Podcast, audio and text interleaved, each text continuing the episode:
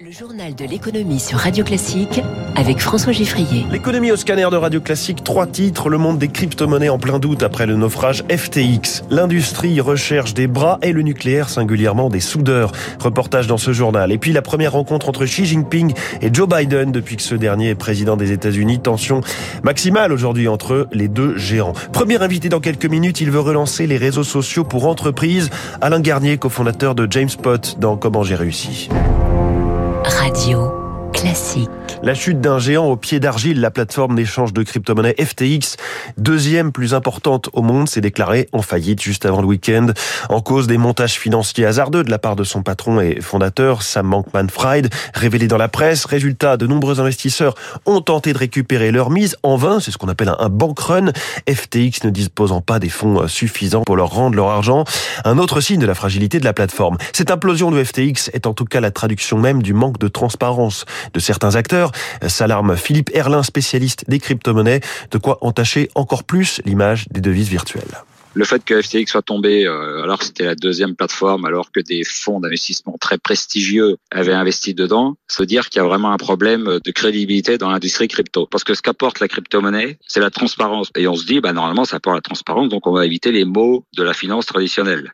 En fait, là, ce qui se passe, c'est que ce sont des sociétés pour lesquelles on, ne sait pas ce qui se passe à l'intérieur. Alors, on découvre seulement aujourd'hui ce qui se passe avec FTX, parce qu'avant, c'était pas du tout transparent. Il y avait des millions de personnes qui avaient euh, investi plus ou moins d'argent euh, sur FTX. Euh, tous ces gens-là, va pas falloir leur parler de crypto-monnaie maintenant. C'est ça le problème, c'est que ça va freiner la démocratisation des crypto-monnaies dans le monde. Quoi. Philippe Erlin au micro radio classique d'Éric Cuoche. Autre entreprise en pleine tempête, Téléperformance. Il y a eu la chute libre boursière, la suspension de cotation, communication de crise, rachat d'actions. Depuis Jeudi, le groupe se démène, accusé en Colombie de violation du droit du travail.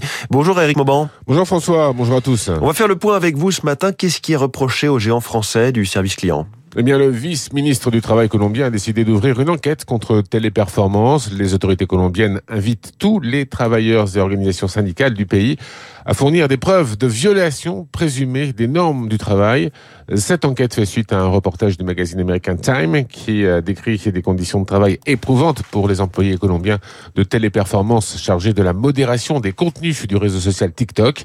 Les milliers de salariés colombiens seraient exploités et soumis à des visionnages de vidéos odieuse. Jeudi dernier, l'action Téléperformance a perdu en Bourse de Paris le tiers de sa valeur.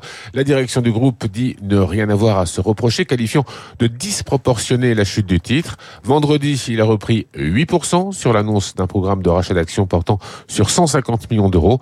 Ces turbulences spectaculaires illustrent, comme on atteste le récent scandale Orpea, l'importance que les investisseurs attachent désormais au respect des critères environnementaux, sociétaux et de gouvernance des entreprises. Merci Eric Mauban. On va donc surveiller euh, aujourd'hui le cours de téléperformance, tout comme l'évolution des cryptos sur les marchés financiers. Plus globalement, sur l'ensemble de la semaine dernière, le CAC 40 a gagné 3,37%, juste sous les 6600 points.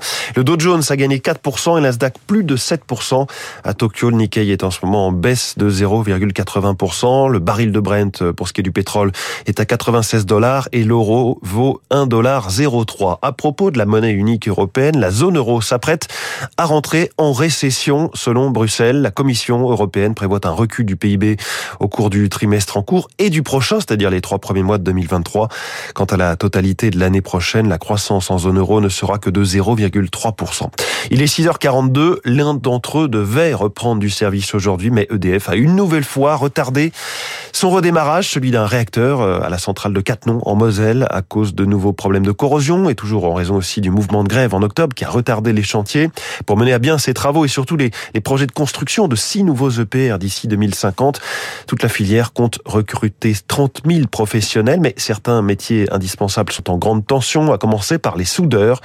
Une école a donc ouvert ses portes dans la région de Cherbourg en Cotentin. Ça s'appelle EFAIS pour Haute École de Formation de Soudage et c'est à l'initiative de quatre industriels, dont EDF et Naval Group. Cette école accueille en ce moment et pour neuf mois des demandeurs d'emploi.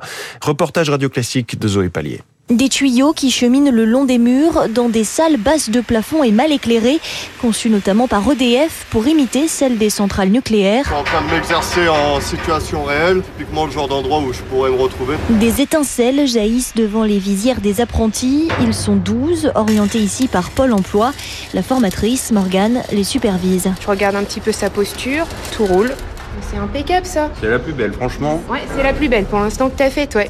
Ça fait combien de temps que vous faites ça Euh, la soudure là, bah 6 mois. Six mois quand il faut compter 5 ans pour devenir un soudeur très qualifié et participer par exemple au lancement du chantier de l'EPR de Panly prévu en 2027. Ici, beaucoup partent de zéro. Je travaillais dans la restauration. Avec la crise du Covid, comme beaucoup de travailleurs saisonniers, je me suis retrouvé euh, sans emploi. Je suis retourné sur Cherbourg. J'avais besoin d'un boulot. Je savais qu'il manque, euh, qu'on manque de soudeurs. Et même parmi la main-d'œuvre existante, les compétences spécifiques au secteur du nucléaire se font rares, explique Corentin Lelièvre, le directeur de l'école. C'est réagir quand il y a un point chaud d'un point de vue radioprotection, qu'il peut y avoir un incendie dans un local. Et Faïs accueille donc aussi des salariés d'entreprises industrielles pour des mises à niveau. L'école compte former à terme 200 soudeurs qualifiés par an. Zoé Pallier pour Radio Classique. Aujourd'hui, à Bali, en marge du G20, Joe Biden rencontrera Xi Jinping. Les deux chefs d'État vont discuter, disent-ils, de la manière de gérer de manière responsable la rivalité entre Chine et États-Unis. Alors, c'est la première rencontre en chair et en os entre eux deux depuis l'élection de Joe Biden il y a quand même déjà deux ans maintenant. Qu'attendre de cette rencontre? L'avis du sinologue Emmanuel Linco, professeur à l'Institut catholique de Paris et chercheur associé à l'IRIS. On est plutôt dans une radicalité. C'est la radicalité qui, dans la culture américaine, de toute façon, porte toujours ses fruits. Donc, Biden euh, n'a aucun intérêt à être, je dirais, conciliant vis-à-vis des Chinois. Et quant à Xi Jinping, il sort malgré tout renforcé du 20e congrès du PCC. Donc lui-même, au risque de se trahir sur le plan idéologique, n'a aucun intérêt à remettre en cause ses engagements, notamment vis-à-vis de Vladimir Poutine. Et sur le plan économique, de toute façon, Xi Jinping a préparé l'opinion chinoise à cette forme de radicalité, c'est-à-dire que on tend de plus en plus à une fermeture de la Chine vis-à-vis des États-Unis et réciproquement d'ailleurs. Emmanuel Linco au micro Radio Classique d'Éric Mauban. Il est 6h45.